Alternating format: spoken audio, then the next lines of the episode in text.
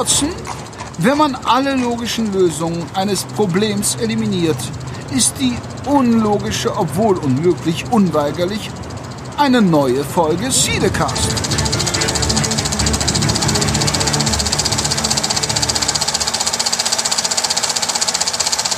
Hallo und herzlich willkommen zu Cinecast Nummer 102. Heute mit dabei mein lieber Freund und Kompagnon, der Peter. Hm, hallo zusammen und hallo Jan natürlich. Ich freue mich natürlich auch wieder dabei zu sein. Ja, ist ja schon wieder ein paar Wochen her. Ähm, ich freue mich auch, denn wir haben einiges gesehen, einiges wieder zusammen, also nicht direkt zusammen, aber wir haben beide was gesehen, was wir beide gesehen haben. Und du hattest die Ehre und die Möglichkeit, ja, ein paar PVs mitzunehmen, ähm, mhm. die ich leider nicht sehen konnte. Von daher denke ich, dass wir heute ein sehr, sehr schönes Paket haben. Wir werden heute nochmal detaillierter über Scream, über die Scream-Reihe, über Wes Craven sprechen. Ähm, denn der Film, das kann man jetzt schon sagen, wenn, die, wenn, wenn man sich die Zahlen anschaut, äh, war auf jeden Fall oder ist recht erfolgreich und ich gehe davon aus, dass wir davon noch mehr sehen werden. Ja. Das wäre die logische Schlussfolgerung.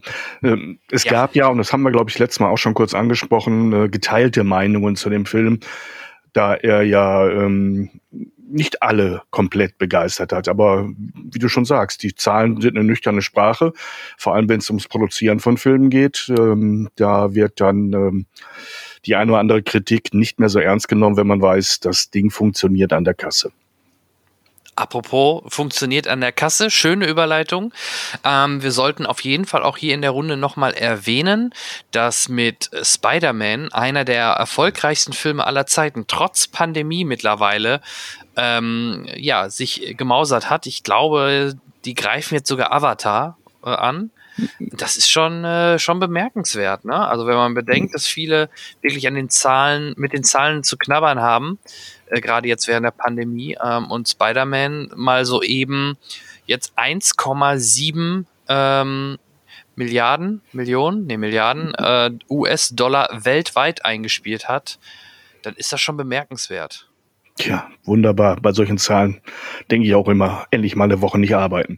Ähm, ja, das sind natürlich gigantische Zahlen und äh, ich denke, man hat sich's gewünscht, aber selbst große große Companies können da nie ganz sicher sein, wie erfolgreich ihre Babys letztendlich werden.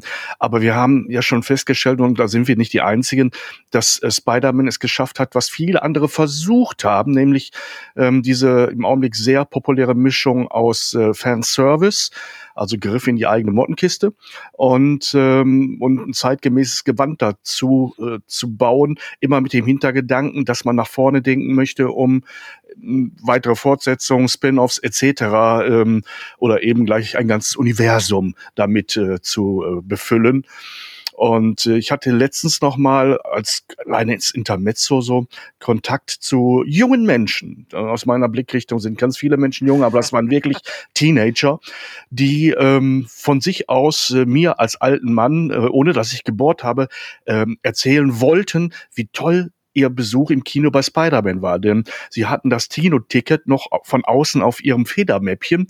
Und ich guckte da so drauf und alleine der, der Blick, der eine Sekunde da hängen blieb, nötigte sie dazu, ihren inneren Druck mir sagen zu müssen, was für ein geiler Film das ist. Ich glaube, sie hofften, dass ich nur mit den Schultern zucke und sage, ach ehrlich, ihr jungen Leute habt's ja drauf. Nee, also ich hörte interessiert zu und habe wirklich dann so meine Feldforschung betrieben und festgestellt, die waren rundum begeistert obwohl sie natürlich des Alters wegen manche Dinge nicht verstehen konnten. Aber sie haben es genossen. Wie alt waren die denn, wenn ich fragen darf? Ähm, also, was, wie, alt, wie alt ist man im siebten, in der siebten Klasse? Ach, in der siebten? Äh, ja, äh, das müsste dann so. Rum oder so nee, dann, etwas mehr, glaube ich. Ich glaube, 12, 13 dürfte das so ungefähr sein. Selbst wenn man nicht allzu häufig sitzen bleibt. Ähm, auf jeden Fall, auf jeden Fall merkte man ihnen an, wie gut es da angekommen ist. Und das ist für mich ja wirklich sehr interessant, weil ich ja nicht nur professionell auf so einen Film schaue und ähm, eben auch altersmäßig deutlichen Abstand dazu habe. Und da kann man sich nicht mal ganz sicher sein, wie das Zielpublikum darauf reagiert, aber das war eindeutig. Und äh, es äh, hat mich sehr gefreut. Mhm. Aber da wäre natürlich interessant zu wissen, ob die, die du dort interviewt hast, denn eventuell doch die alten Teile gesehen haben. Sicherlich nicht im Kino, da sind wir uns einig. Mhm. Aber die laufen natürlich ja auch im Fernsehen. Und wenn da Marvel oder Spider-Man draufsteht, kann es schon natürlich sein, dass sie selbst die Tobey Maguire-Filme kennen. Ja, vielleicht äh, sogar noch äh, auf jeden Fall die von ähm, Andrew Garfield, weil die ja doch doch deutlich jünger sind, aber auch sechs Jahre wahrscheinlich, schätzungsweise. schätzungsweise. Aber trotzdem, das kann natürlich auch sein. Ne? Aber Kinoerle Kinoerlebnis werden die sicherlich dort damals nicht gehabt haben. Nee, das ist äh, nicht anzunehmen bei dem Alter. Ähm, nee, die Zeit hatten wir leider nicht, äh, aber ähm, vielleicht mache ich das das nächste Mal, wenn ich Gelegenheit dazu habe. Ich finde das mich wirklich immer interessant, mal so ganz außerhalb unseres Rahmens. Wir schauen anders drauf. Wir, äh, ich, ich beziehe dich jetzt mal für einen Augenblick mit ein, alten Säcke, mit professionellerem Blick auf diese Sachen und mit ein bisschen mehr Erfahrung, aber diese etwas un beleckteren jungen Kinozuschauer und Rinnen, die ähm, ähm, haben, haben ganz anderen Zugang zu, zu diesen Filmen. Und das freut mich natürlich, wenn ich das irgendwie mitnehmen kann. Ja. Ähm, bleiben wir mal bei diesem Themengebiet Fanservice. Wir hatten letztes Jahr neben Ghostbusters, wo wir uns, glaube ich, alle einig waren, dass das gut funktioniert hat, mhm. auch viel Fanservice drin, ja, verständlicherweise. Äh, wir hatten, da bin ich dir nämlich noch ein Feedback schuldig, äh, Matrix letztes Jahr im Dezember. Ja. Den kann man auch so interpretieren, dass da eine Menge Fanservice drin ist, denn wenn ganze Szenen aus dem alten Film dort äh, ja, gezeigt werden oder sogar wirklich eingespielt werden, ist das definitiv auch Fanservice. Und äh, ich hatte dir ja gesagt, ich habe ihn damals ja, wie wir drüber gesprochen haben, noch nicht gesehen. Jetzt konnte ich ihn sehen und uiuiui, ähm, wie viel ist echt schwer. Ich wollte, also ich hatte eigentlich das Gefühl, so viel Kritik, ich will den jetzt gut finden. Ich will den gut finden, im Gegensatz zu allen anderen aber es fiel mir echt schwer, weil es hatte immer diesen Serien-Style, dieses wirklich, man merkte, dass das die Leute von Sense 8 waren, also gefühlt, dass die eigentlich eher Serien produzieren. Die ganze Optik war so, die Action und die Kampfszenen waren nicht so gut wie früher, lag auch daran, dass dieser Kampfchoreograf nicht mehr dabei war. Also es sind einfach extrem viele Faktoren, die da fehlten. Also wenn man die Wachowskis äh, jetzt mittlerweile Schwestern aufteilt in die eine kann eher das Herz und ähm, ja, die Herz- und die Liebesszenen. Dann war das die, die jetzt halt die Regie geführt hat. Und die andere war vielleicht für Action und Inszenierung da. Dann fehlte die genau an der Stelle. Also leider, leider kann ich ihn einfach nicht toll finden. Es, es fällt mir unheimlich schwer, den wirklich als sehr gut zu bezeichnen. Und deswegen war ich leider auch ein bisschen traurig nach dem Film. Die Grundidee gerade, was ja auch viele sagen, gerade die erste Stunde war ganz cool. Dann danach verfällt das Ganze aber wieder in diesen Standard äh, äh, fast eins zu eins wie früher mit einem deutlich schlechteren Smith leider. Ja, und mhm in der Summe, äh, Neil Patrick Harris hat noch das Beste gegeben, aber in der Summe hat es halt für mich dann nicht für Mittelmaßfilmen gereicht. Leider, leider muss ich sagen. Ja, um abschließend, weil ich habe mich ja damals äh, bei unserem letzten Gespräch darüber etwas zurückgehalten, um nicht zu spoilern. Ähm, ich ich kann ihn auch nur intellektuell als Ergänzung zum bisher Geschehenen verstehen. Und dann wird er von den anderen Sachen mitgezogen. Und da profitiert er dann von. Und das, das zeigt er ja auch, außer dass er sich da einklingt und die Lücke, die Emotionslücke sozusagen in diesem Kosmos füllen möchte. Und das ist natürlich nicht unbedingt das, was unter dem Signet Matrix äh, volle Befriedigung verschafft, sondern vielleicht im Kopf so ein bisschen äh, den, den Spaß am Zusammenpuzzeln, den habe ich, hab ich irgendwo genossen ähm, die ersten Zitate fand ich dann auch witzig, zumal sie wirklich mit der Keule kamen. Ne? Als die erste Szene aus dem ersten Matrix sozusagen mit anderen Characters nochmal nachgespielt wurde, saß ich wirklich mit offenem Mund vor der Leinwand, aber irgendwann kamen dann auch die langen Speichelfäden, weil ich fast eingeschlafen bin. Äh, es hat sich, hat sich leider in nicht sehr originellen Abarbeiten von irgendeinem Konzept, das man sich überlegt hat, äh, erschöpft und äh, die, das große emotionale Mitgehen als Publikum ist mir auch nicht leicht gefallen.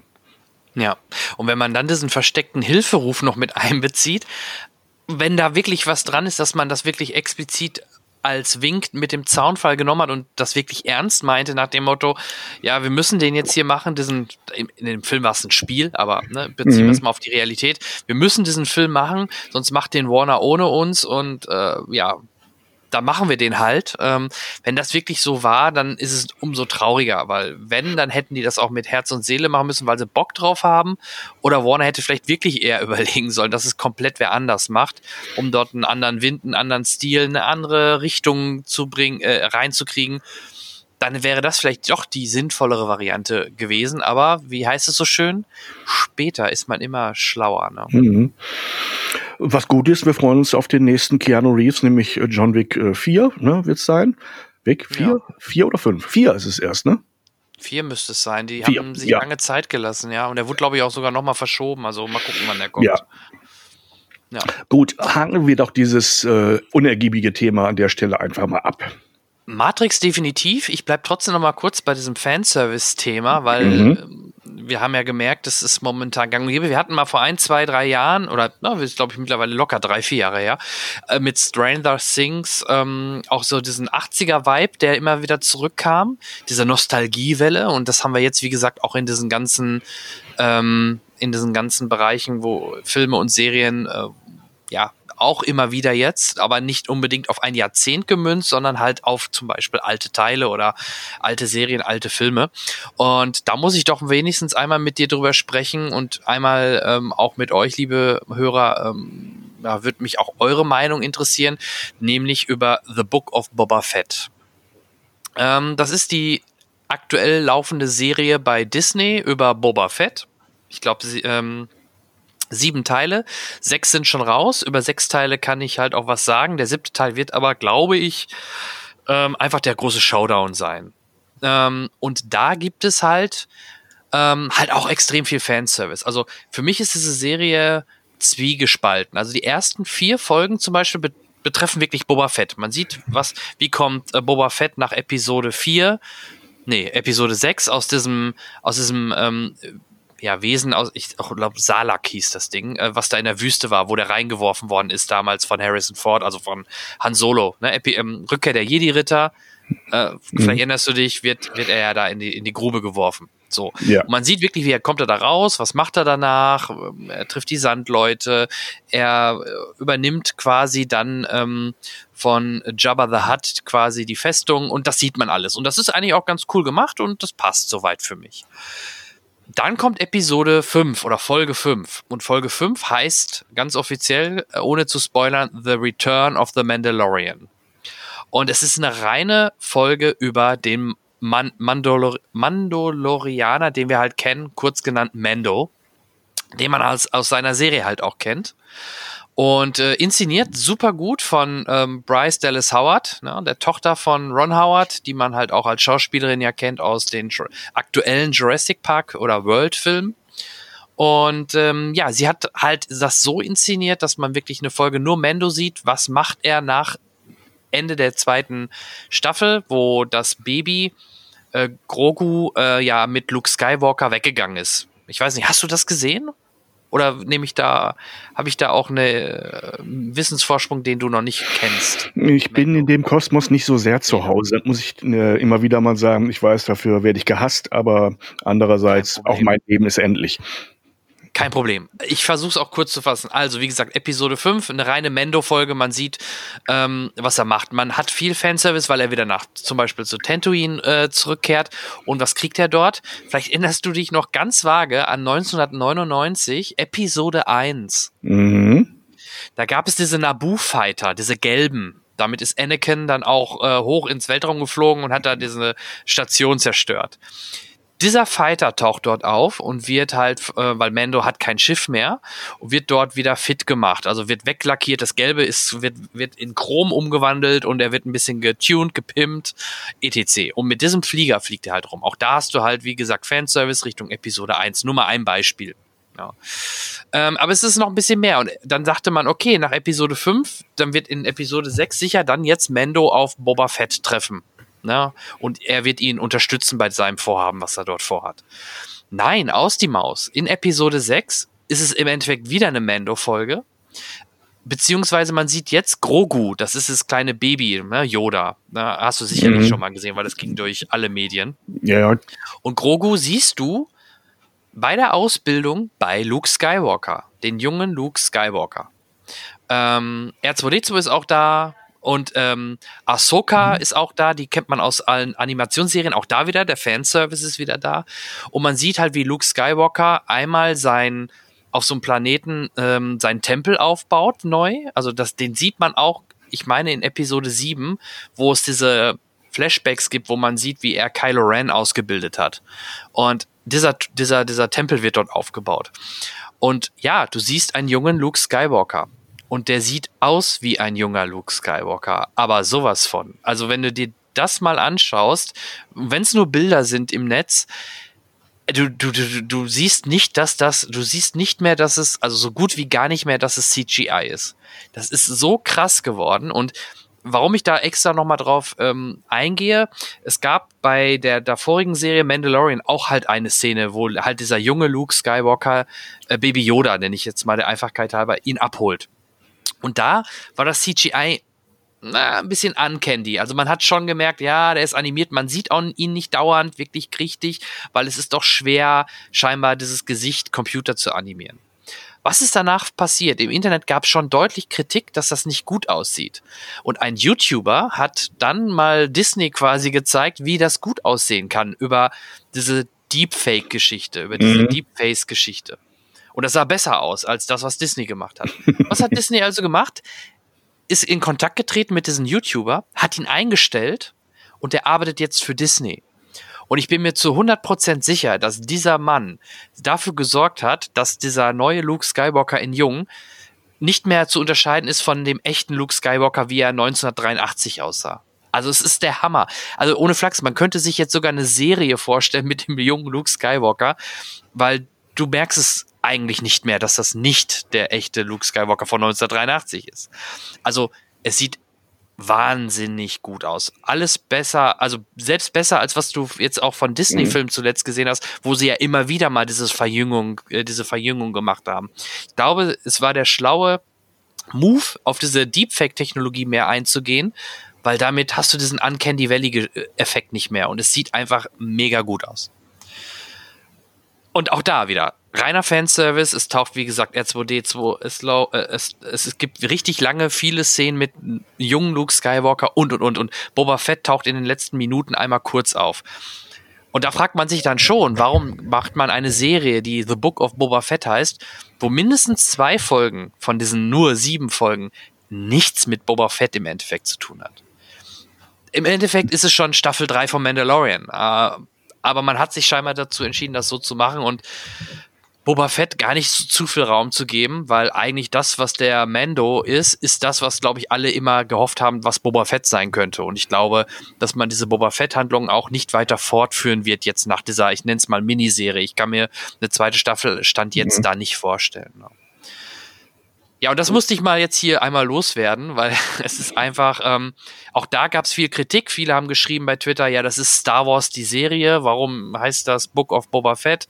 Oder man hätte es auch Mandalorian Staffel 3 Folge 0 nennen können oder wie auch immer. Aber ich finde halt, es, die haben es aber gut eingeflechtet und ich finde es einen mutigen Schritt, auch wieder diesen jungen Luke Skywalker so präsent dort zu präsentieren ähm, es funktioniert. Also ich finde es super und ich habe da auch Bock drauf und deswegen werde ich das auch total oder deswegen mag ich das auch. Aber wo ich, wo ich wirklich sagen würde, hätte man es Book of Boba Fett nennen müssen oder hätte man nicht einfach diese Folgen einfach in die Mendo-Staffel, in die neue reinbringen sollen, weil es ist, es sind Mendo-Folgen und nicht Boba Fett-Folgen. Und ich glaube, die Antwort auf diese Frage findest du darin äh, oder in der Marketingabteilung. Solche Entscheidungen werden, werden nicht kreativ getroffen, sondern äh, es geht um Vermarktung. Ich will mal ganz tief schneiden zu dem Thema äh, Fanservice. Äh, sind Spin-offs nicht von vornherein Fanservice? wenn du ein Spin-off von irgendeiner Serie, von irgendeinem Film machst, äh, von, äh, von was weiß ich. Das ist Fanservice, natürlich auch wieder mit der Kasse im Gepäck, äh, um einen neuen äh, Vermarktungszweig aufzumachen. So unromantisch das in diesem Moment jetzt einfach mal klingen mag. Ich habe deine Beschreibung mal wieder mit äh, Interesse gehört und äh, auch mit Neid, weil ich einfach nicht dazu komme, so tief in diese Sachen einzusteigen. Und äh, mir das natürlich auch Freude macht, wenn ich merke, wie gut die Sachen aufeinander abgestimmt und vernetzt sind und mit wie viel Liebe zum Detail gearbeitet wird. Dann kann man auch mal überhören, dass der ein oder andere gelangweilte Fan immer noch was zum Meckern hat. Da darf man dann auch mal getrost sagen, Schnauze halten oder besser machen. Ähm, Es ist ähm, ähm, ja früher, ich meine, Fanservice hat es aber immer gegeben. Wie gesagt, jedes Spin-off ist im Prinzip auch ein Dienst am Fan einer Serie, einer Figur, eines eines eines Kosmos. So nennt man es heute. Früher war es ähm, oft die ähm, ähm, was einfach, ich sag mal, ein Ableger oder eine Fortsetzung. Ich erinnere mich daran, dass in den frühen 80ern die Fortsetzung irgendwann mal sprunghaft zugenommen haben und man das erst sehr negativ aufgenommen hat, als äh, die große ähm, große Lehre äh, aus den aus den Drehbuchdepartments nach dem Motto habt ihr keine Ideen mehr warum geht ihr jetzt in diese Fortsetzung in den Fortsetzungswahn bis Anfang Mitte der 80er war der Anteil der Filme die unique irgendwo standen als Unikat, als solitäres Ereignis und Produkt viel, viel größer. Heute hat sich das, äh, und ich denke auch aus Marketinggründen, weil man immer wieder auf neue, auf, äh, oder auf, auf bewährte Werte setzen kann, die dann auch die Finanzierung scheinbar sicherer machen, die dann auch äh, erlauben, die Finanzierung nach oben zu schrauben, um den, damit den Standard, die Erwartungen zu befriedigen, was ja auch ein finanzielles Problem ist. Du wirst heute keinen Blockbuster mehr für fünf Millionen machen können. Oder das passiert alle zehn Jahre mal wie ein Lottogewinn. Ähm, dadurch werden neue Regiestars geboren. Ähm, aber das ist äh, seltener, als es je zuvor war. Kino ist mehr denn je ein Mainstream-Thema geworden, vernetzt mit der Spieleebene, vernetzt mit der, mit der, mit dem, ähm, äh, mit dem Heimkino im, im weitesten Sinne und all dem, was sich da entwickelt hat an, an technischen Möglichkeiten, dem, dem ganzen Streaming, das natürlich auch dahin läuft.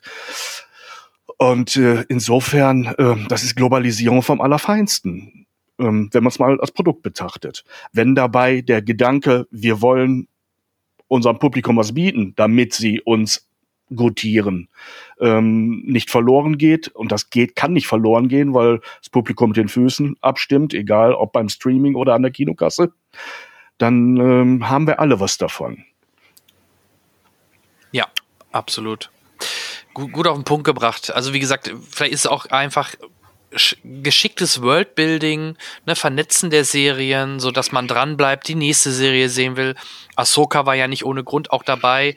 Ja, sie war wohl in Clone Wars auch irgendwie die Schülerin von Darth Vader, äh, also von, von Anakin, von Anakin mhm. Skywalker, was ja wiederum der Papa ist von, von Luke und deswegen ist es halt eine schöne Verbindung, dass jetzt Ahsoka auch mit Luke in Anführungsstrichen abhängt. Ne?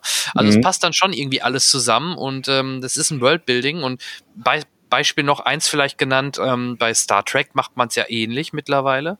Star Trek soll ja das Flaggschiff werden für Paramount Plus, ähm, was ja der Streaming-Dienst von Paramount ist, der auch nach Deutschland bald kommen soll. Da mhm. baut man halt auch alle möglichen verschiedenen Sachen auf. Man baut eine Picard-Serie auf für die Leute aus den 80er, 90ern, die mit Next Generation groß geworden sind. Man hat mit Discovery damals den Start gesetzt mit einer Serie, die eher in der TOS-Welt spielt, die dann aber eine Zeitreise in die weite Zukunft gemacht hat.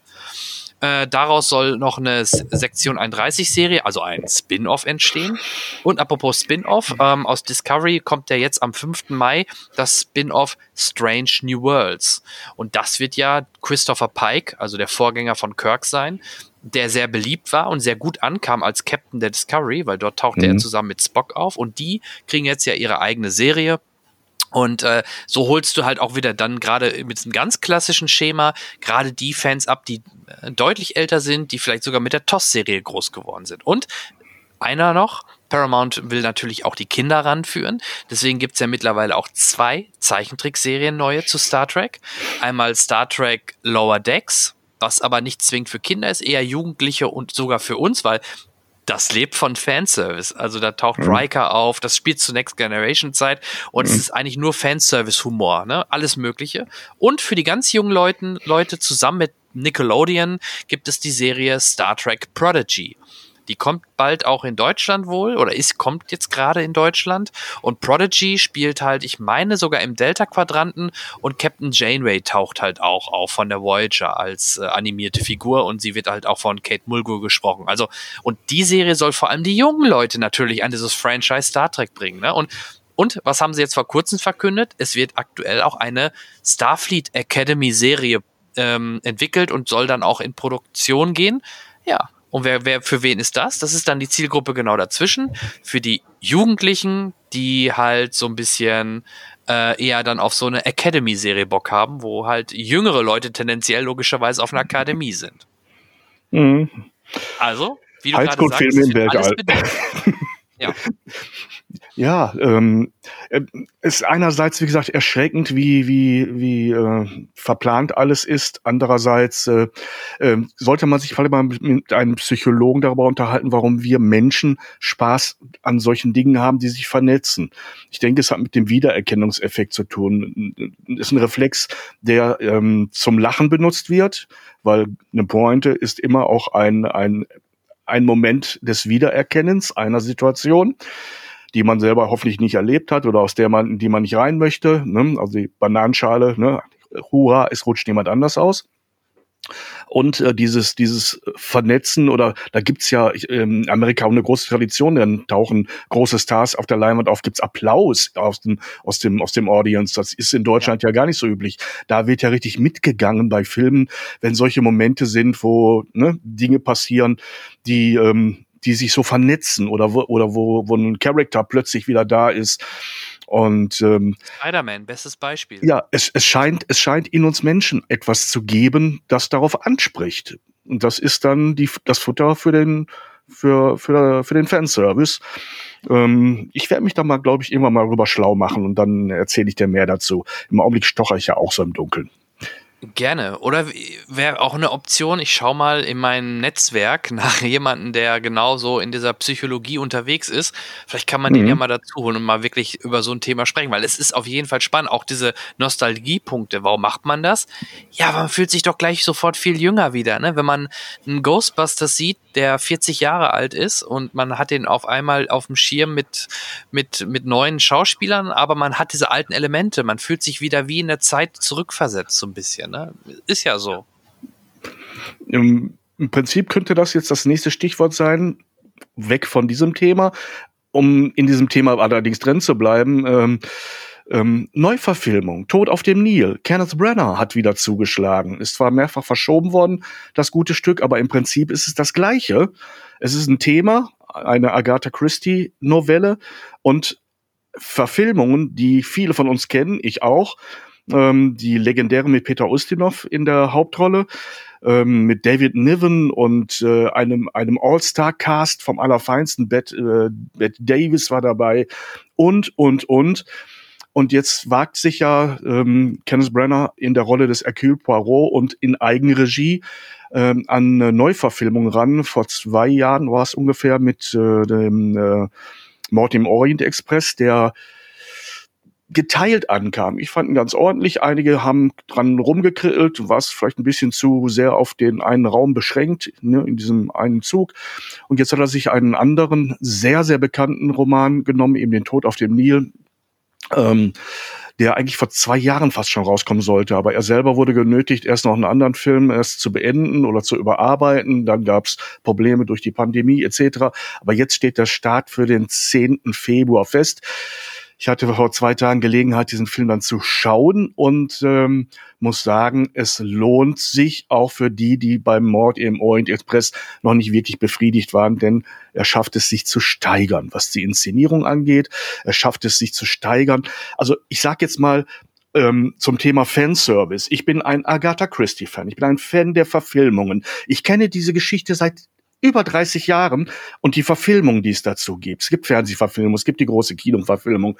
Und trotzdem schafft er es, mir diesen Stoff spannend darzubieten. Ich weiß, wer der Mörder ist. Ich weiß, welche falschen Fährten da liegen. Aber ich sehe diesen Film und werde so eingefangen von, von Dingen und von der Art der Inszenierung, dass ich da sitze und, und mir nicht mehr sicher bin, ob ich ob ich die, die Lösung noch weiß, aber oder ich denke da gar nicht mehr drüber nach. Dieser Gedanke wird aus meinem Kopf rausgeweht.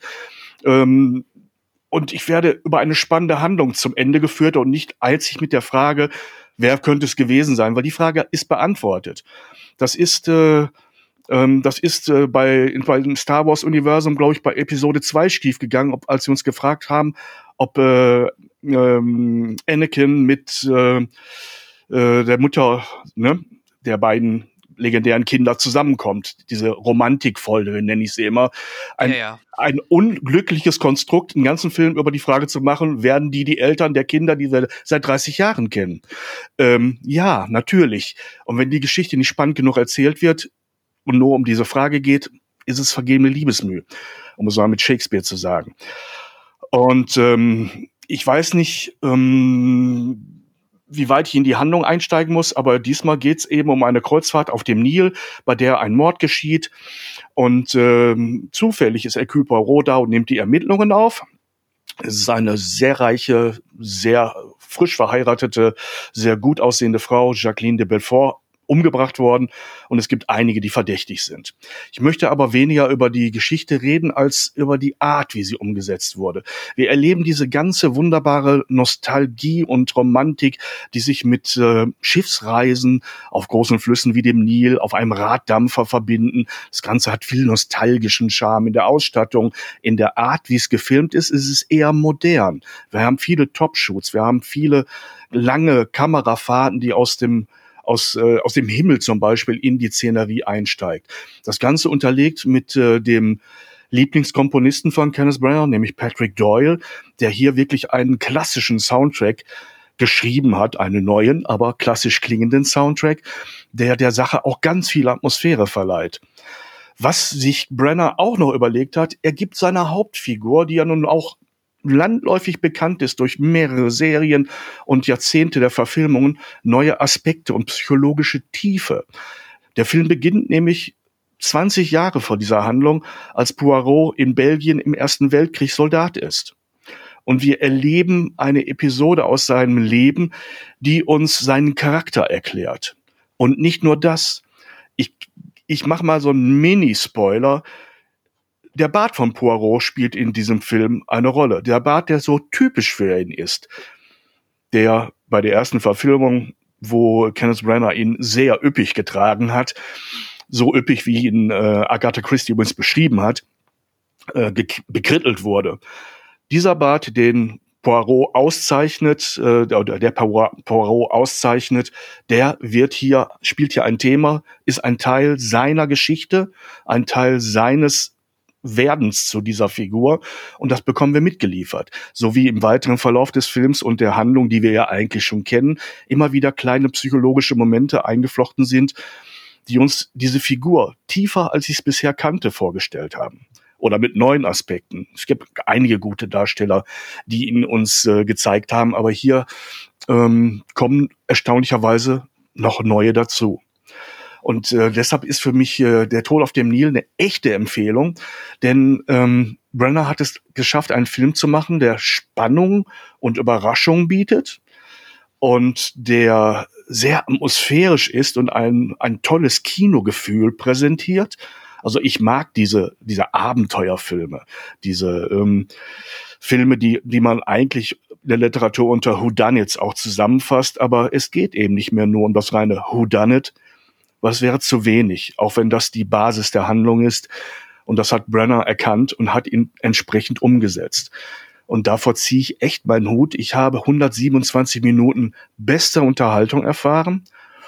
Ja, und ähm, da kann ich nur zu raten, ihn sich auch mal anzuschauen. Ja, werde ich tun. Also bin da schon sehr heiß drauf. Ich habe den ersten Teil auch gesehen. Mhm. Ähm, ich fand den gut. Ich muss dazu gestehen, ich habe die Originale bis jetzt noch nicht gesehen und ich habe jetzt auch mhm. überlegt, gucke ich mir den Original vorher an. Ich glaube, dann werde ich mir jetzt lieber den neuen direkt geben, ohne das Vorwissen, wie du gerade sagtest. Musst du nicht haben. Du musst es nicht haben. Das ist, das ist wirklich ein ja. Altersding. Aber stell du dir jetzt einfach mal vor, irgendjemand würde sagen, wir machen ein Remake von Star Wars, wie du reagieren würdest. Mess mal gerade deinen Puls wir nehmen ein paar andere Darsteller und lassen das mal so ein bisschen in einem anderen Style rüberkommen. Wir wollen das Ganze mal unabhängig vom Original. Da würdest du doch auch sagen, Achtung, Freunde, kann das gut gehen? Also äußerste Wachsamkeit ist geboten. Und das ist hier auch so der Fall. Es gibt natürlich eine Hardcore-Fangemeinde für diese literarischen Stoffe von Agatha Christie unter anderem. Ich meine, Arthur Conan Doyle natürlich auch. Und, äh, ne? und immer wieder, wenn so etwas in die Neuverfilmung geht, dann zuckt die Welt zusammen Und eben auch der, der literarische Teil, der sagt, überhaupt Bilder dazu zu machen, ist ja schon Frevel. Aber so weit wollen wir ja gar nicht gehen. Ja gut, ich kenne es ja von Star Trek in dem Falle, ne? Auch J. da J. ist es passiert, ähm, ja. Da ist es jetzt passiert, genau da, ne? Ja, und wir wissen beide, man muss wirklich was bieten, auch viel Fanservice bieten, auf, aber auf eine sehr diffizile Art und Weise. Nicht indem man äh, einfach nur lustig vor sich hin zitiert, um, um so äh, Bonbons vor die Füße zu werfen. Es muss auch ein Respekt damit drin sein. Fanservice ohne Respekt wird sofort erkannt, weil bekanntermaßen Fans die härtesten Kritiker sind. Mhm. Ich bin gespannt. Ich freue mich drauf. Also wie gesagt, ich habe den ersten genossen. Auch da wusste ich halt die Twists nicht. Von daher war das ganz cool. Ich habe auch überlegt, ich müsste mir eigentlich nochmal angucken. Dann habe ich ja ungefähr das dann, weil ich weiß ja schon den Twist und ob ich den dann immer noch spannend finde. Aber wie gesagt, Tod auf den Nil habe ich äh, fest eingeplant. Ich habe mich schon damals gefreut am Ende des ersten Teils, wo es diesen Hint gab Richtung, ähm, so müssen jetzt mal mitkommen, wir haben da was äh, mhm. auf dem Schiff, auf dem Nil. Ähm, ja, fand ich cool und ich bin, bin äh, sehr gespannt drauf. Cool. Die, die Filme sind ja von vornherein mit der Option, es gibt eine Verlängerung, wenn sie funktionieren, an der Krasse gemacht worden. Aus dem Grund bin ich bei diesem Abspann auch sitzen geblieben. Ich habe die Musik genossen, die war wunderbar. Abspann ist wie ein Abspann, ein Haufen Buchstaben und es nimmt kein Ende. Aber ich habe mir gedacht, ich will wissen, ob es diesmal auch wieder den Hinweis gibt auf eine Fortsetzung, auf eine weitere. Stoffe gibt's genug. Es gab keinen Hinweis. Dann habe ich mal kurz ein bisschen im Internet recherchiert und gesehen, dass, äh, äh, dass es andersweitig, aber das sind noch unbestätigte Quellen, schon Bestätigung gibt, dass am Teil 3 Vorarbeiten getroffen wurden. Welche Verfilmung es sein wird, kann ich dir noch nicht sagen.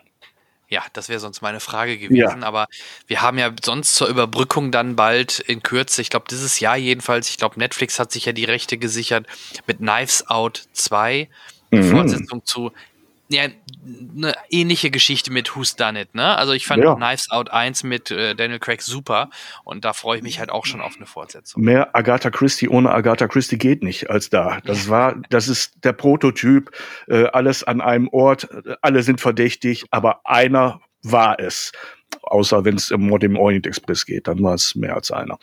Äh, Ja, richtig. Du, bevor wir zum Hauptthema in Anführungsstrichen oder zu unserem gemeinsamen Thema kommen, ähm, ich weiß, du hattest noch was in der Presseverführung gesehen, was in Kürze startet. Da wäre natürlich auch nochmal spannend von dir was zu hören. Hm, dann braucht man eigentlich nur ein Wort oder einen Namen zu nennen. Du meinst Roland Emmerich, gell? Oh ja.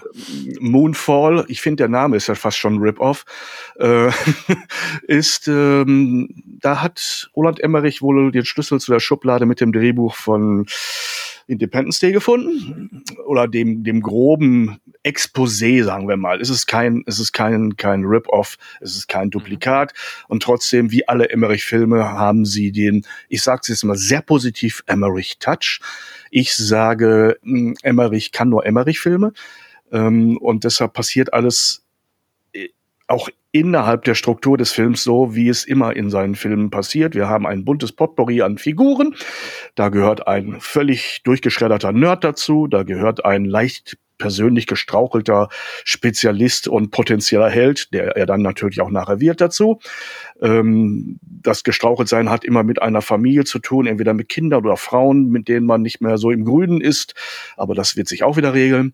Ähm, wir haben eine globale Bedrohung, in diesem Fall ist es der Mond der droht auf die Erde zu stoßen, weil er aus seiner Umlaufbahn leicht abweicht. Die Wissenschaftler, die Ernsten, die rechnen noch rum, aber es gibt einen, nämlich diesen Nerd, der sagt, ich bin mir völlig im Klaren darüber und ich habe ja schon so viel geforscht. Der Mond ist eh ein künstliches Konstrukt von Außerirdischen. ähm, da ist was kaputt gegangen, das Ding wird abstürzen. Ich kann euch aber auch ungefähr erklären und keiner nimmt den ernst. Er wendet sich an diesen Wissenschaftler, der eigentlich so eine Art äh, ähm, Strafdienst macht. Er hat äh, sich im Dienst nicht gut benommen, ist jetzt sozusagen nur noch technischer Mitarbeiter. Aber ihm will er seinen Plan vorstellen, der Nerd, und äh, wird auch blitzt auch erstmal ab. Ne? Klar, das kann nicht von vornherein klappen. Ähm, aber dann gibt es so ein, zwei äh, Dinge, die die beiden dann doch zusammenbringt als so eine Art Buddy-Couple und äh, die sehr unterschiedlichen Typen. Der eine, der ehemalige Superastronaut und Wissenschaftler äh, und der andere, der sich sozusagen einen Doktortitel erschlichen und erschwindelt hat und eine ganz wüste Theorie hat und plötzlich vereinen sich ihre Kräfte und sie setzen sich in einem äh, aus dem Museum enteliehenes äh, Weltraumfahrzeug und machen sich auf den Weg und fahren dann auch über einen Krater in den Mond hinein und plötzlich denkt man jetzt wirklich, sie hatten noch Filmreste aus Independence Day über. Ähm, klingt jetzt alles ein bisschen wie soll man sagen, leicht zynisch, was ich sage.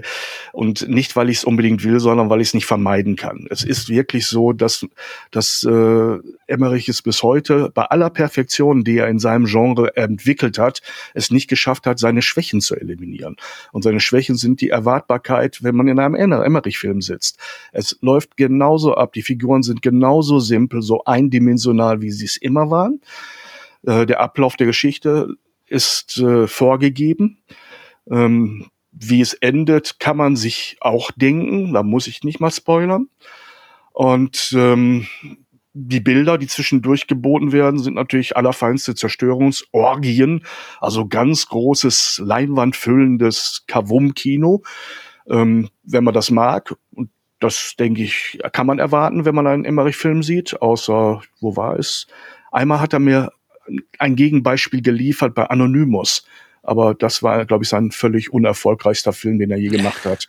ja. Leider, finde ich. Ja, was, was möchtest du noch darüber wissen? Oder habe ich genug gelästert? Ja, nee, ja, was heißt lästern? Also, ich, eben, ich, ich wollte eigentlich wirklich lästern. Äh, wer Emmerich erwartet, der kriegt Emmerich hier. Das kann ja, man ganz positiv sagen. Genau das habe ich auch rausgehört. Also wer also es gab ja länger vielleicht keine so eine schöne weltenzerstörende Orgie mehr. Wenn ich jetzt an Don't Look Up schaue äh, mit, mit DiCaprio und so, mhm.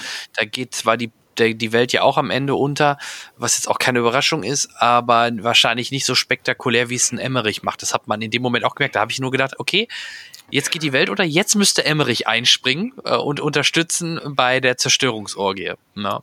Und ähm, mhm. ja, ich, ich habe die Trailer ja gesehen und ich denke, es, es macht einfach Spaß mit, äh, mit anzuschauen, so wie immer es bei Emmerich ist. Die Technik ist vielleicht besser, vielleicht sieht es noch besser aus. Eine Halle Berry wird wahrscheinlich nicht überfordert in, mit ihrem Schauspiel in dem Film. Ähm, und ich glaube, dieser Nerd, nee. das ist ja der, der aus, aus Game of Thrones, meine ich, ne? Dieser etwas fülligere jung, junge Kerl. Ist das der Nerd, den du meintest? Mm, ich glaube, der ist das, ja. Wobei ja. Äh, auch Game of Thrones hat mich aufgrund der Masse, ich weiß. Ich werde nee, jetzt wieder, Thema, jetzt kriege ich wieder. Der wird es sein, weil das andere, das andere ist ja auch ein recht bekannter Schauspieler. Jetzt, ich müsste nachschauen.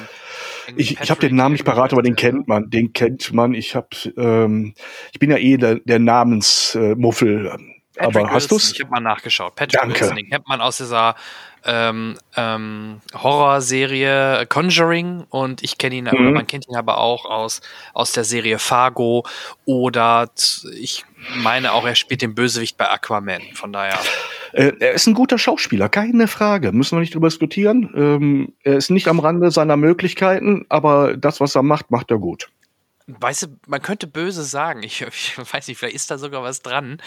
Ähm, wenn du ähm, einen Film drehst in diesem Scale, auch mit tollen Schauspielern, wie ich sehe hier gerade Donald Sutherland, Michael Pina mhm. oder, äh, oder halt auch Halle Berry. Ähm, und du willst vielleicht gerne ähm, noch von, ähm, sag mal schnell, Jurassic World und ähm, Chris Pratt, genau, Chris, Chris Pratt. Pratt. dabei haben. Sag doch gleich den Schwiegersohn. Ja, nee. und kriegst ihn nicht. Dann nimmst du vielleicht Patrick Wilson, weil er hat doch schon so ein bisschen eine gewisse Ähnlichkeit und eine Art. Also man könnte den dann halt gut ersetzen. Und so wirkt das Ganze ein bisschen, dass man gesagt hat, okay, Chris Pratt kriegen wir nicht, dann nehmen wir Patrick Wilson. Ja, da, da klingt jetzt ein bisschen was Böses mit, aber ich muss dir leider recht ja. geben. Ich habe im ersten Moment auch bei den ersten Szenen gedacht, Chris Pratt wäre eine gute Besetzung für diese Rolle, aber das würde er nicht nehmen. Er hat mehr, mehr zu tun mit Filmen, die ja, äh, ihn wenig, halt weniger unterfordern. Hm? Der Name hätte nochmal, denke ich, dazu gezogen. Also wenn das, wenn das ein Ja. Chris Pratt-Film wird, glaube ich schon, dass da nochmal ein paar mehr mehr reingegangen werden. Aber wahrscheinlich ist dann Kosten-Nutzen und ob er überhaupt Zeit hat, dann halt die Frage, ähm, ob man das Mhm. gemacht hätte oder nicht. Aber es ist nicht passiert, von daher brauchen wir da auch nicht drüber sprechen. Ich werde ihn mir anschauen. Ich weiß nicht, ob ich ihn mir im Kino anschaue. Eigentlich müsste man es ja wegen der Zerstörungsorgie, aber ja, mal schauen, ob ich es schaffe. Ich weiß nicht, wie schnell der ins, ins, ins Streaming kommt. Ich habe jetzt Eternals Mitte Januar schon sehen können über Stream, weil er bei Disney Mhm. läuft. Unglaublich ja schnell, auch ne? gerade ja 90 Tage oder drei, also müssen drei Monate ungefähr gewesen sein, maximal. Also es ist schon interessante Schlachtzahl, äh, Schlagzahl in dem Moment. Wie Ja, man will die Ver Vermarktungswege ganz dicht beieinander haben, damit wirklich jeder, egal wie er sich entscheidet, seinen Obolus entrichten kann. Ja, Ähm, ich würde trotz der inhaltlichen Schwächen aber zur Leinwand plädieren, weil es wirklich Kinobilder sind. Und das muss, das muss man Herrn Emmerich nun wirklich lassen. Er weiß, wie man, wie man die Größe der Bilder zum Beben bringt. Und ähm, da passiert einiges. Und nicht nur Bebebilder, es sind auch ein paar andere wirklich schöne Scales drin, wo du wirklich sagst, wow, sieht gut aus, ist toll. Das Problem bei mir und vielen anderen ist, wenn das Hirn so wenig zu tun bekommt, dann findet es auch alle kleinen Stolpersteine.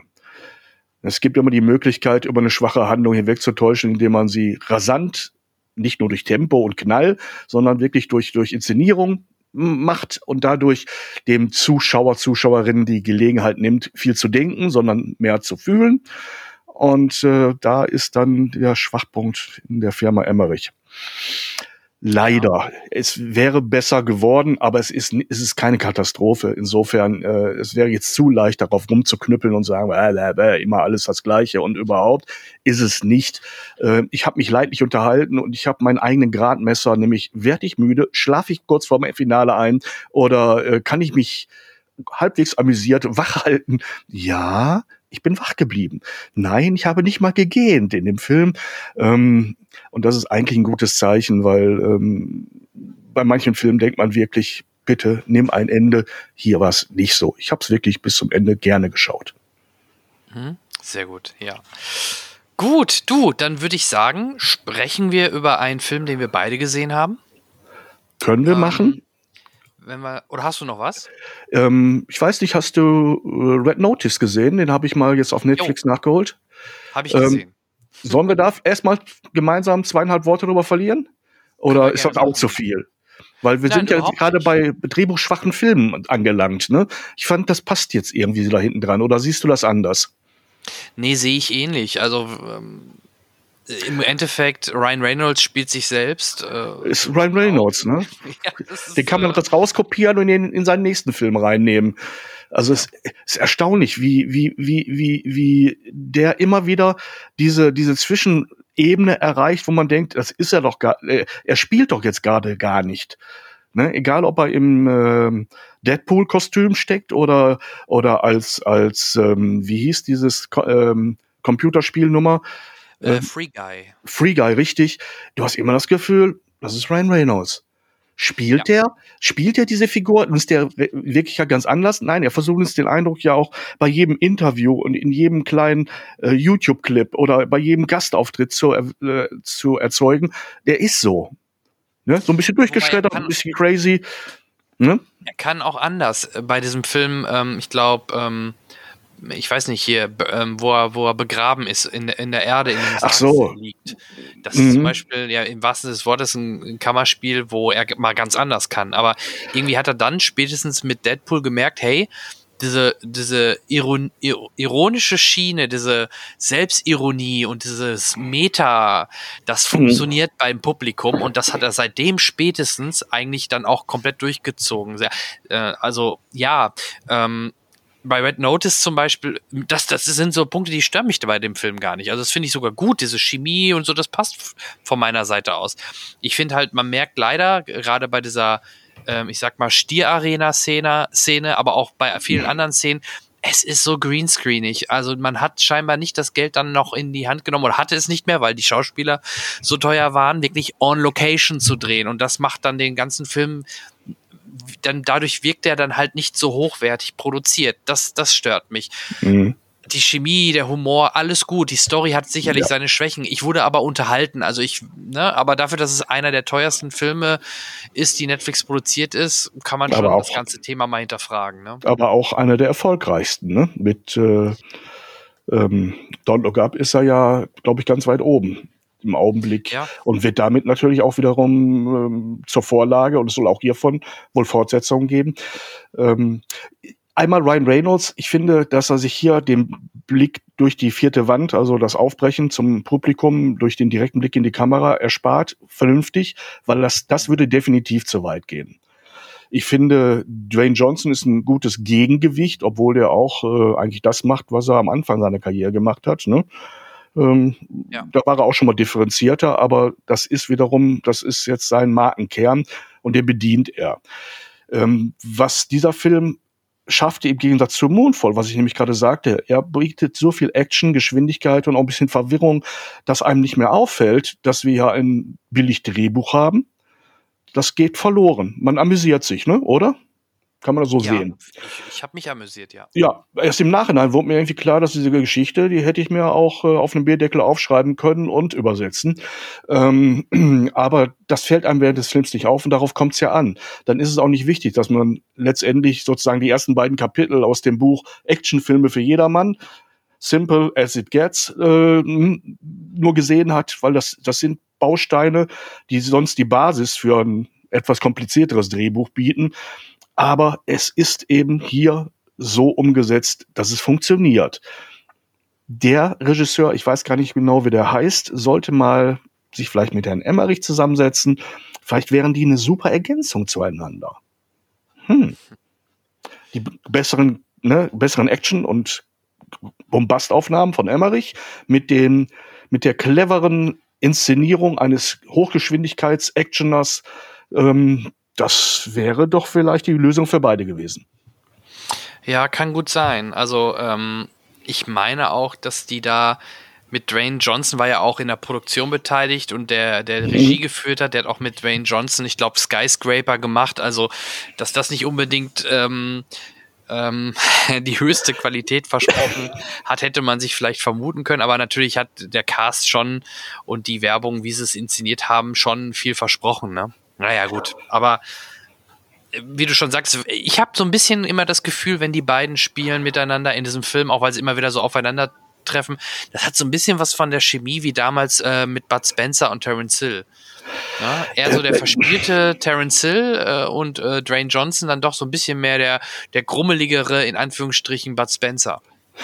Im Prinzip ist das äh, der, der ähm, Stereotyp des Buddy-Movies. Die unterschiedlichen zwei ja. Typen, die äh, eigentlich nicht wollen, aber irgendwann zusammen müssen. Das ist bei Lethal Weapon der Fall, das ist, äh, äh, das war bei Dean Martin und Jerry Lewis der Fall, bei äh, Olli und Hardy.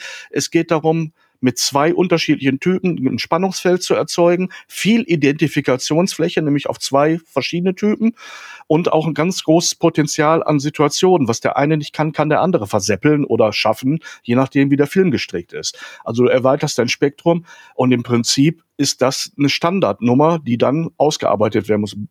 Terence Hill und Bud Spencer haben es bei allen Filmen, die sie gemeinsam gemacht haben, durchexerziert. Und zwar bis zur Perfektion. Ja, ähm, ja.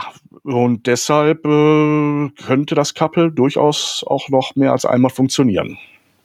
Da du es gerade kurz erwähnt hast und wir, glaube ich, den auch beide gesehen haben, äh, Don't Look Up hast du auch gesehen? Ich muss gestehen, ich äh, habe ihn aus Zeitgründen nur angefangen. Der liegt sozusagen hinter mir und sobald ich das, was ich heute zu erledigen habe, erledigt habe, geht's weiter. Ich weiß, äh, ich, ich habe ihn sozusagen als Bonbon aufbewahrt. Ist ein Fehler. Man sollte das Bonbon lutschen, bevor es schmilzt. Aber ähm, es ist was für einen besonderen Moment.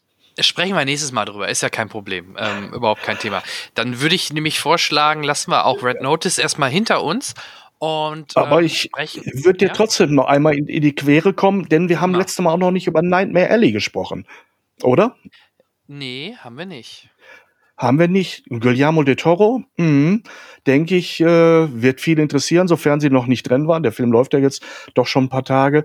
Und ich möchte auch mal was Positives sagen, denn dieser Film hat mir wirklich, wirklich Spaß gemacht.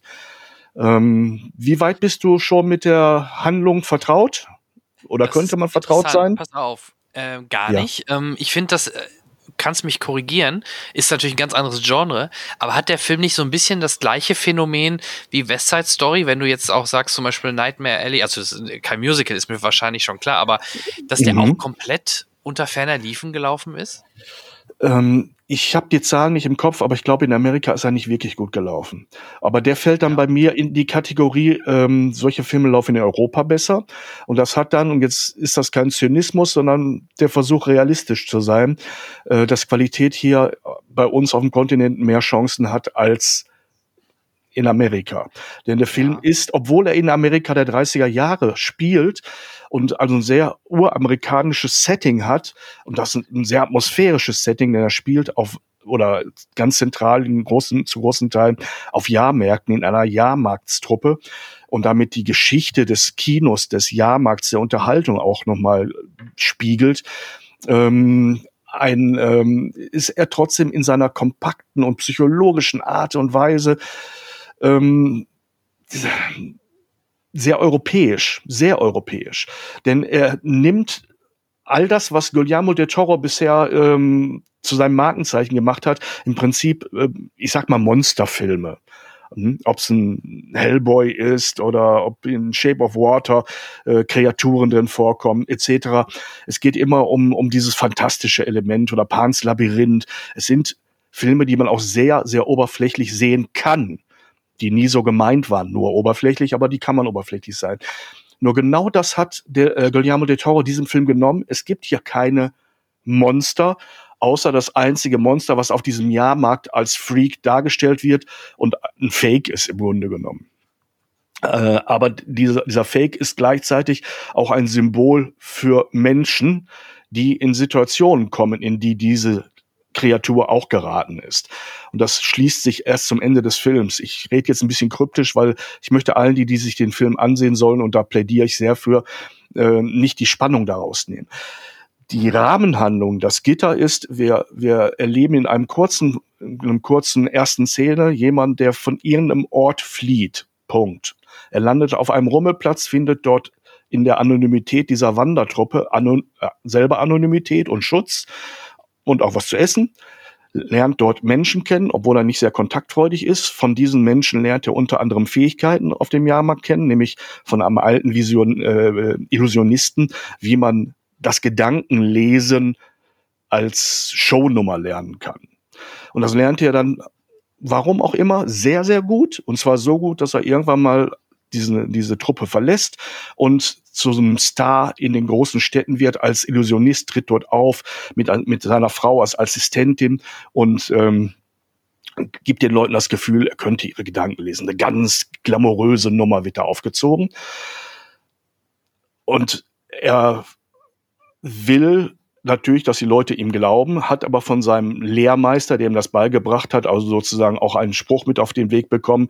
Er soll sich davor hüten, äh, obwohl er den Leuten dieses Gefühl geben will, dass, dass er mehr kann als ein normaler Mensch, dass er selber jemals glaubt. Und auf dieser Kippe steht er irgendwann mal, denn es gibt Leute, und zwar einen sehr, sehr reichen Industriellen, der ihn in Anspruch nehmen möchte, weil er sagt, sie können mir helfen, ich möchte gern Kontakt zu jemandem aufnehmen, der nicht mehr unter uns ist. Und er unterzieht ihm einer Prüfung, weil er ne, sich sicher sein will, dass das viele Geld, was er dafür ausgibt, äh, nicht in den Wind haut. Und er spielt diese Nummer mit. Da tritt er das erste Mal nicht als Showman auf, sondern als, ich sag's mal, Betrüger. Er möchte diesen Mann ausnehmen. Und er macht sich Pläne, wie das klappen kann. Diese Pläne sind zwar gut, aber wie die meisten Pläne werden sie nicht bis zum Ende gut durchgeführt. Sie gehen schief. Und das löst eine kleine Katastrophe aus. Und wenn man sich dann anguckt, wer in diesem Film alles dabei ist, wie gesagt, angefangen, äh, ähm, ähm, oh Gott, ich bin, ich bin völlig aus. Bradley dem- Cooper? Bradley Cooper richtig in der Hauptrolle, der selten besser war als hier. Ein absoluter Hammer. Dann haben wir natürlich auch äh, Kate Blanchett dabei, die in der zweiten Hälfte des Films einen ganz wichtigen Part spielt. Und ähm, der Rest der Besetzung ist auch ähm, ein Who is Who. Du hast Ron Perlman dabei, du hast Richard Jenkins dabei, Tony Collette, Willem Dafoe. Ein Wahnsinnsauftritt von diesem Mann. Echt Gänsehaut. Äh, Mary Steenburgen sieht man endlich mal wieder, die auch schon hm, nicht mehr zu den jungen Schauspielerinnen gehört, aber die wir immer gerne gesehen haben, gell?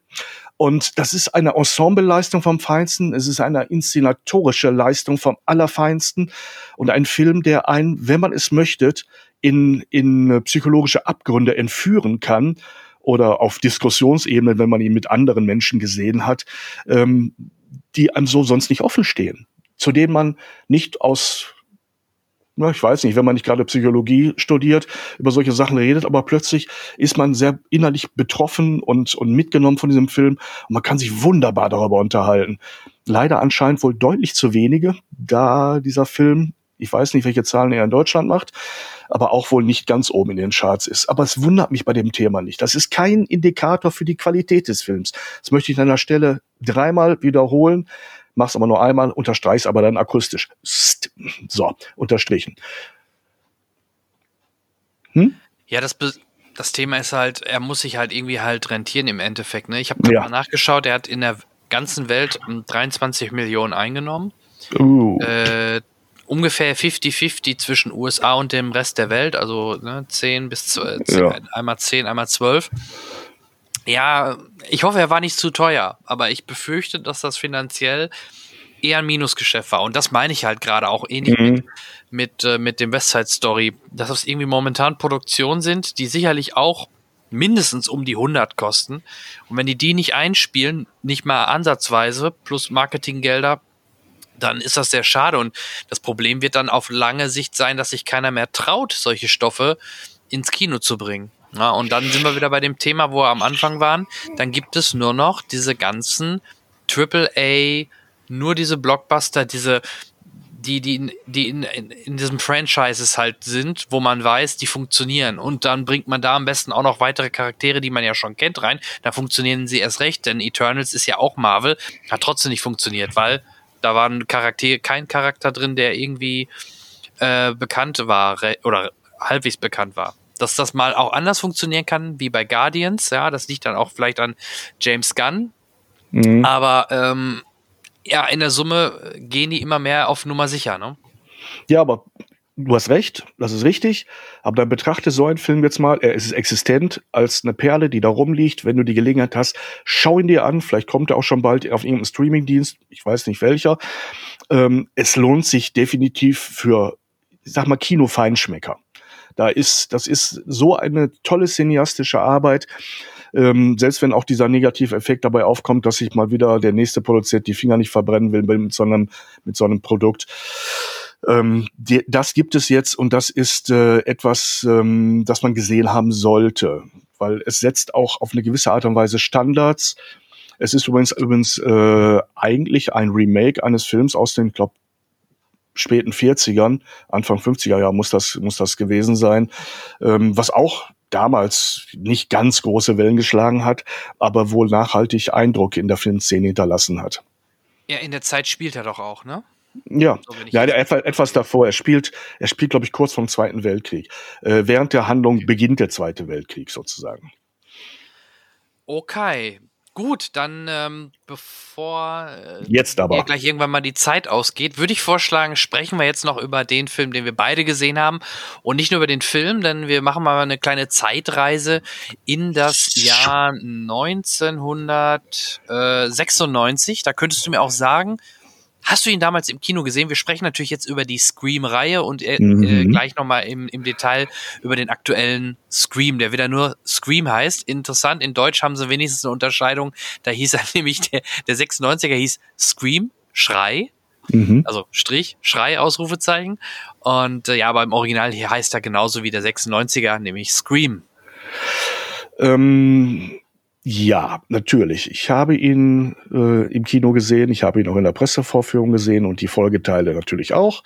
Also für mich fällt das in meine aktive Kritikerphase. Also es ist keiner von den Filmen, die ich davor gesehen habe. Hast du das Material noch? Dann spielen wir das mal von 1996. ich, das Problem ist, ich, erinnern ich, ich, das Problem ist, ich werde es irgendwo haben. Ich bin leider jetzt schlecht vorbereitet. Vielleicht sollte ich es wirklich noch rauskramen, dann hängen wir es hinten dran, wenn ich es noch finde. Also Vielleicht ganz ehrlich, so die, die, die paar Tage gebe ich dir im Zweifel. Ich werde die Folge heute sowieso nicht bei der Aufzeichnung releasen. Also kannst du gern mal schauen. Falls du da was findest, wäre das natürlich mega geil. Dann würden wir das hier direkt mit reinschneiden. Und ihr würdet jetzt die Kritik von äh, Peter von 1996 zu Scream hören. Ähm, falls nicht, würde ich dich trotzdem bitten, kannst du dich grob daran erinnern? Hast du ihn damals als was hast du ihn damals verstanden? Als Parodie sogar schon oder als wirklich brutalen Horrorfilm? Weil Slasher war ja damals ähm, noch nicht so en vogue oder nur aus den 70er, 80er Jahren aus, aus ähm, Freitag der 13. und Halloween? Ähm, Im Prinzip gab es das alles schon, aber es war in einem anderen Genre für ein anderes Publikum. Was Scream geschafft hat, ist in die erste Reihe zu rücken, der Kinofilme mit, ähm, ich glaube, das Stichwort, das damals lief, war immer Teenie Slasher ähm, ja. dass das äh, ein Film ist, der das junge Publikum anspricht, entsprechend auch geschnitten war. Und trotzdem war er natürlich brutal und hart. Ähm, aber er hatte, er hatte nicht diesen, den, ähm, die Atmosphäre, die ein Kettensägen-Massaker hat oder die, ähm, die leicht ironischen Filme wie der Tanz der Teufel, Sam Raimi ähm, hatte. Ähm, das war, das war alles noch irgendwo in der Richtung Independence-Kino. Und das war, obwohl es noch kein, kein Major-Budget war, aber es hat irgendwie geschafft, nach vorne zu rücken. Und das weiß man vor dem ersten Film nicht, aber mit dem ersten Film war klar, man ist da angelangt, wo es was zu verdienen gibt. Und man hat eigentlich nichts anders gemacht als vorher, denn man hat äh, sämtliche Genre-Bausteine genommen äh, man hat einen mysteriösen Killer gehabt, wie Halloween ihn, ihn eigentlich vorgemacht hat, nämlich ein äh, mehr oder weniger unzerstörbares und unerk un unkenntlich gemachtes mörderisches Wesen, weil auch da wusste man nicht, wer steckt drunter. Das hat sich im Laufe der Serie ja erst als wahrscheinlich Realmensch entwickelt. Bei, bei, bei Halloween oder bei, ähm, äh, was war das andere nochmal mit der Maske? oder Muttertag gab's ja auch noch. Da, das war ja. immer so, so ein Zwischending, wo man sich gefragt hat, ist das irgendwas, was gar nicht mehr menschlich ist? Das hat man sich am Anfang ja auch gefragt, aber äh, das wurde relativ schnell klar, wir müssen rausfinden, welcher Mensch steckt hinter diesem Treiben. Und ähm, äh, man hat zu dem Zeitpunkt nur Schauspieler genommen, die günstig zu haben sind, weil nicht weil man keine Qualität wollte, sondern weil man Schauspieler wollte, die man in ein kleines Budget einpacken kann oder damit finanziert bekommt. Und äh, ähm, dieses Genre war immer bekannt dafür, dass es gleichzeitig auch eine Talentschmiede ist, dass sich dort Leute mit kleinen Budgets, wenn sie Erfolg haben, qualifizieren. Ich meine Peter Jackson, ne? Sam Raimi, hm? äh, Guillermo del Toro, hm? alles Regisseure, die über die Horrorschiene zu Regisseuren der ganz großen Filme geworden sind und andere auch. Und äh, das gleiche auch vor der Kamera. Äh, eine Jamie Lee Curtis ist bei ihrem ersten Halloween äh, ein No-Name gewesen, außer dass man ihren Nachnamen von ihrem Papa ja kannte halt. Ne? Ja, ähm, du, Sam Raimi, gutes Stichwort. Der hat damals die, die Regie abgelehnt äh, und mhm. hat man es halt auch ähm, Wes Craven vorgelegt und Wes Craven war erstmal beeindruckt, dass man als Hauptdarstellerin Drew Barrymore äh, gewinnen konnte. ja. Hat dann zugesagt. Äh, kurz vor den Dreharbeiten hat sie aber abgesagt, beziehungsweise hat sie dann, äh, ich weiß nicht, gibt keine offizielle Mitteilung, warum, aber sie hat gesagt, sie nimmt die Rolle nicht an oder kann aus zeitlichen Gründen nicht. Auf jeden Fall wurde ja dann Neve Campbell ähm, besetzt. Ähm, mhm. Wes Craven wollte dann auch erst fast schon das ganze Projekt verlassen, ist dann aber doch geblieben, weil er wiederum Barrymore äh, auf die äh, auf die Idee oder die, von der Idee überzeugen konnte, sie auftreten zu lassen am Anfang und aber nur halt am Anfang. Wir wissen ja alle, was am Anfang passiert. Von daher. Ja, was denn? Ähm, ja, ja, was denn? Wer das wissen möchte, übrigens, kleine, kleine Info nochmal für alle, die die Folge 74 vom Cinecast damals nicht gehört haben. Hier nochmal äh, nahegelegt, Folge 74 heißt Cinecast ähm, Scream, eine Filmanalyse mit Wolfgang M. Schmidt. Ähm, wer Wolfgang M. Schmidt kennt, der weiß, wie er Filme analysiert. Und mit ihm zusammen haben wir uns über Scream unterhalten. Und das war schon sehr interessant, weil ich die Filme ganz anders bespreche, analysiere als der Herr Schmidt. Aber in der Summe war es eine sehr, sehr interessante Folge, die ich euch nur näher legen kann. Plus, Wenn wir noch kurz beim ersten Scream sind, äh, es gibt noch die Cinecast Tonspur Nummer 4. Da sprechen äh, damals, glaube ich, ich, boah, ich muss mal eben nachschauen, ich was Falsches sage. Ähm, ich sehe es gerade nicht, aber auf jeden Fall entweder mit Henrik zusammen oder mit jemand anderem zusammen äh, schaue ich den Film Scream und bespreche das Ganze auf der Tonspur. Also auch das für alle, die den ersten Film sich nochmal so richtig geben möchten, sei meine Cinecast Tonspur Folge 4 zu empfehlen. So, jetzt genug Eigenwerbung. Genau. Im Prinzip können wir aber sagen, dass äh, Scream 5 ähm, das, was wir heute schon als Stichwort in der Sendung hatten, A, Fanservice betreiben, was aber nicht schwerfällt, denn das äh, Genre hat klare, feste Regeln und wenn man selber Teil 5 einer Reihe ist, muss man auf die vorherigen Teile zurückgreifen. Ähm, das fängt an mit, mit dem Marketingträger Nummer eins mit Ghostface. Das, äh, er ist auf dem Plakat, er, er gehört dahin, es ist das Markenzeichen dieser Serie. Und ähm, alles rankt sich seit der ersten Minute um die Frage, wer steckt hinter der Maske. Auch in Teil 5 wird zelebriert und versucht, uns von den richtigen Pferden abzulenken. Und insofern wird es natürlich auch ein bisschen, wie ich finde, aber das gehört in dieses Genre rein, auch ein bisschen willkürlich, weil man sich manchmal nicht darauf verlassen kann, dass die falschen Pferden alle funktioniert haben, geht man auch daher und zieht was aus dem Ärmel zum Schluss, um wirklich auch den allerletzten noch zu überraschen. Naja, ähm, es ist irgendwann absehbar, wohin es läuft und äh, welche Effekte wir noch erleben werden, nämlich dass nach vermeintlichen Knockouts des, des Bösen das Böse ganz plötzlich wieder auf den Füßen steht und, ähm, und solche Dinge halt sind auch hier drin. Insofern wird abgearbeitet, was abzuarbeiten ist und ich finde mal gar nicht so schlecht, denn äh, die Erwartungen sind auch nicht übertrieben dabei. Ne? Also ich erwarte keine Innovationen in diesem in dieser Serie oder in diesem Genre. Aber ich, ja, also prinzipiell gebe ich dir recht. Ich finde halt, er hat doch schon einige Sachen. Also ähm, die Eröffnungsszene endet auch anders als bisher in den vorigen Teilen. Es wird halt sehr stark von sogenannten Requels gesprochen, also nicht Pre- oder Sequels, sondern eine Neuaufwärmung des Stoffes und äh, diese, e diese Metaebene wird dort natürlich auch wieder ordentlich bespielt, weil es gab ja schon immer diesen fiktiven Film im Film, nämlich diese Step-Reihe, ähm, die im Endeffekt ja dann aber auch äh, bei uns die Scream-Reihe wäre. Und es gibt halt extrem viel auch Anspielungen auf das Fandom, äh, über die aktuellen Fandoms, dass die halt Fanfiction haben und doch das und das und das im nächsten Teil haben wollen würden. Also ich finde es schon sehr, sehr cool wieder, wie sie jetzt diesen nächsten Schritt machen und mit Jack Quaid, äh, dem, dem, äh, ich glaube Sohn, ne, von, von äh, Dennis Quaid, oder wie hieß er?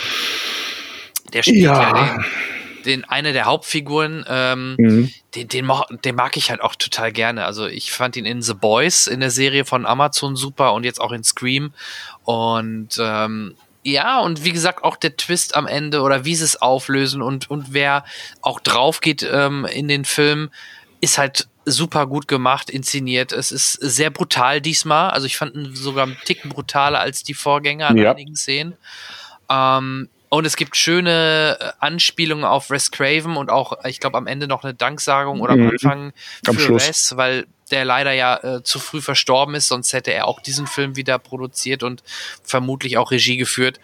Also ich finde es eine, eine, eine sehr schöne Fortsetzung, eine Fortführung und ey, die deutsche Stimme von Ghostface, äh, Kai Taschner, den, den, diese Stimme, die ist auch so ikonisch. Also gerade im Deutschen mag ich sie halt total, weil ich sie damals auch in Computerspielen wie so ein, wo ein Quizmaster gespielt hat, You Don't Know Jack und immer wieder auftaucht. Das ist so eine, so eine coole Stimme. Ähm, ich kenne gar nicht, muss ich gestehen, die englische, weil ich diese Filme halt auch immer nur im Deutschen gesehen habe.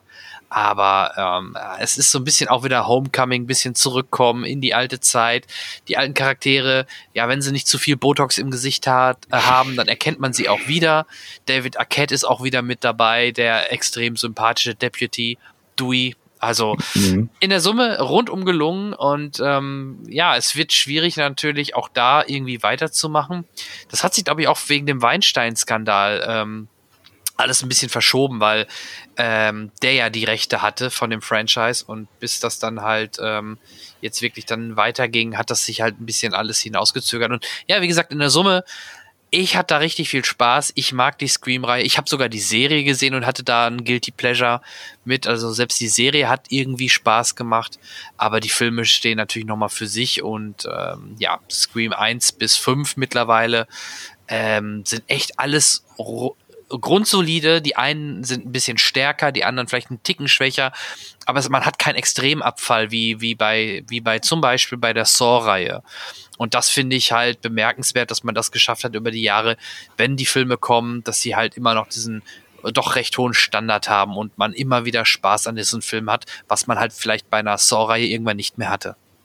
Ja, ja gut, das kann ich durchaus bestätigen, wobei ich den aktuellen Teil dann im Original gesehen habe, also die deutsche Stimme nicht im mhm. Ohr habe, außer aus den alten Teilen, die ich natürlich auch nochmal auf Deutsch gesehen habe. Und äh, da gebe ich dir recht, ja klar, die Stimme ist natürlich, äh, und dann mit, den, mit dieser leichten Verzerrung ne, von diesem Vocoder, der da in der Maske drin ist, ist der absolute Hammer. Das ist so ikonisch. Ähm, kein Moment der Langeweile in dem Film. Wie gesagt, ich die beiden größten Schrecken war, eigentlich der einzige große Schrecken war, als äh, äh, Courtney Cox auftauchte, die erste Nahaufnahme von ihr. Ähm, da dachte oder? ich, mein Gott, warum lassen sie sich in Wachs nachbauen? Ähm, es ist es, es ist nur noch für Weitaufnahmen gut, äh, aber sie spielt genauso schwach wie vorher. Aber ich habe sie damals gern gesehen, ich sehe sie heute doch gerne, nur ähm, ich habe nicht mehr ihr Bild an der Wand, so ungefähr. Ähm, es macht aber Spaß ähm, und ich gebe dir voll und ganz recht, es, es lohnt sich, es äh, vervollständigt das, was bisher war. Und ich habe aber auch frohen Mutes, dass denen was einfällt, wie das weitergehen könnte. Denn äh, das ist nun mal auch für dieses Genre typisch. Der Willkür sind Tür und Tor geöffnet. In jedem anderen wird's die Logik zerstören hier darf die Logik zerstört werden. Es ist ein Teil des Systems. Ja, ich habe gerade mal geschaut, im englischen Original war es aber auch immer dieselbe Stimme. Also mhm. Roger L. Jackson hat in allen Teilen äh, Ghostface gesprochen. Und das ist ja, das ist ja das Coole. Durch diesen Stimmverzehrer kann der Charakter immer ein anderer sein, aber die Stimme und die Optik ist ja für uns immer mhm. gleich, ne? obwohl es ja eigentlich jedes Mal ein anderer Killer ist. Ne? Und das ist halt ganz schön gemacht und mhm. ähm, das macht die Serie halt auch ein bisschen aus. Das, diesen Wiedererkennungswert und trotzdem ist es immer eine Who-Done-It-Geschichte im Endeffekt. Ne? Mhm. Ja, ja, wobei, ja, diesmal haben sie ja den einen Whodunit, ähm, es ist nicht nur ein Täter, den hatten sie ja schon vorher mal, ne? Insofern. Teil, ja, zum ja. Beispiel. Ja, ja aber komplett alles neu kannst du nicht machen. Ne? Also, aber, aber solange wie es geht, offen halten, wer steckt dahinter, wer könnte es sein. Und das haben sie gut kaschiert und insofern hat es auch funktioniert. Genau. Und gerade die alten Charaktere kamen ja sogar recht selten vor. Also, also die hatten gar nicht so viel Screentime, wie man vielleicht nach nee. dem Trailer dachte, oh, es geht wirklich nur um Sydney, sondern die sind ja wirklich nur so Side-Characters. Was sicherlich nicht verkehrt ist ob dann die neuen Darsteller wirklich alle super performen, sei dahingestellt. Aber wie gesagt, in der Summe rundum glücklich bin ich mit dem Teil und ich freue mich auf die nächsten. Hm. Gut. Ich auch, ja. So, was, was steht denn ähm, in der Zukunft an? Mal gucken. Hast du schon Einladungen jetzt für die nächsten Wochen? Uncharted ist so. das, worauf ich mich als nächstes freue. Genau, Uncharted Anfang März startet dann, ich denke mal, danach werden wir auch aufnehmen, startet The Batman. Na, also ich hoffe, der sehr, sehr gespannt. noch kein Termin, aber da bin ich gespannt, sehr gespannt drauf. Da komme ich, komm ich rüber, wahrscheinlich dann. Ja, ja solltest du. Solltest du dich in ein Bettmobil setzen und dem Licht folgen. genau, genau. Ja, in diesem Sinne, äh, Peter, vielen, vielen lieben Dank, dass du deine Zeit opferst, ähm, um hier mit, mit mir zusammen den Cinecast aufzunehmen. Es hat mir wieder viel Spaß gemacht. Ich denke, das können unsere Hörer bestätigen, weil das Feedback ist immer positiv. Feedback übrigens immer gern gesehen und gehört. Ähm, auch jetzt vielleicht, was haltet ihr von Scream oder habt ihr komplett andere Meinungen zu den einzelnen Filmen, die wir besprochen haben? Dann lasst es uns wissen. Ähm, dann werden wir das gerne auch mal mit in die nächsten Folgen mit reinnehmen, wenn da, wenn da spannendes Feedback kommt. Würde mich riesig freuen, eure Meinung zu den Themen, die wir besprochen haben, auch zu erfahren. Weil sonst hat man immer das Gefühl, man erzählt sowas und man wird ja beim Aufnehmen auf jeden Fall nicht widersprochen. Aber wenn ihr irgendwo in ihrem Punkt meint, da haben wir komplett daneben gelegen, eurer Meinung nach, sagt es uns. Nicht, dass es uns interessiert, aber doch, nein, Spaß beiseite. Wir finden es super klasse, wenn ihr euch daran beteiligt auf die Art und Weise. Vielen Dank fürs Zuhören. Ich bin raus und sage Tschüss, bis zum nächsten Mal. Ja, auch von meiner Seite, macht's gut, kommt gut durch, bleibt gesund und geht ins Kino. Bis dahin, tschüss.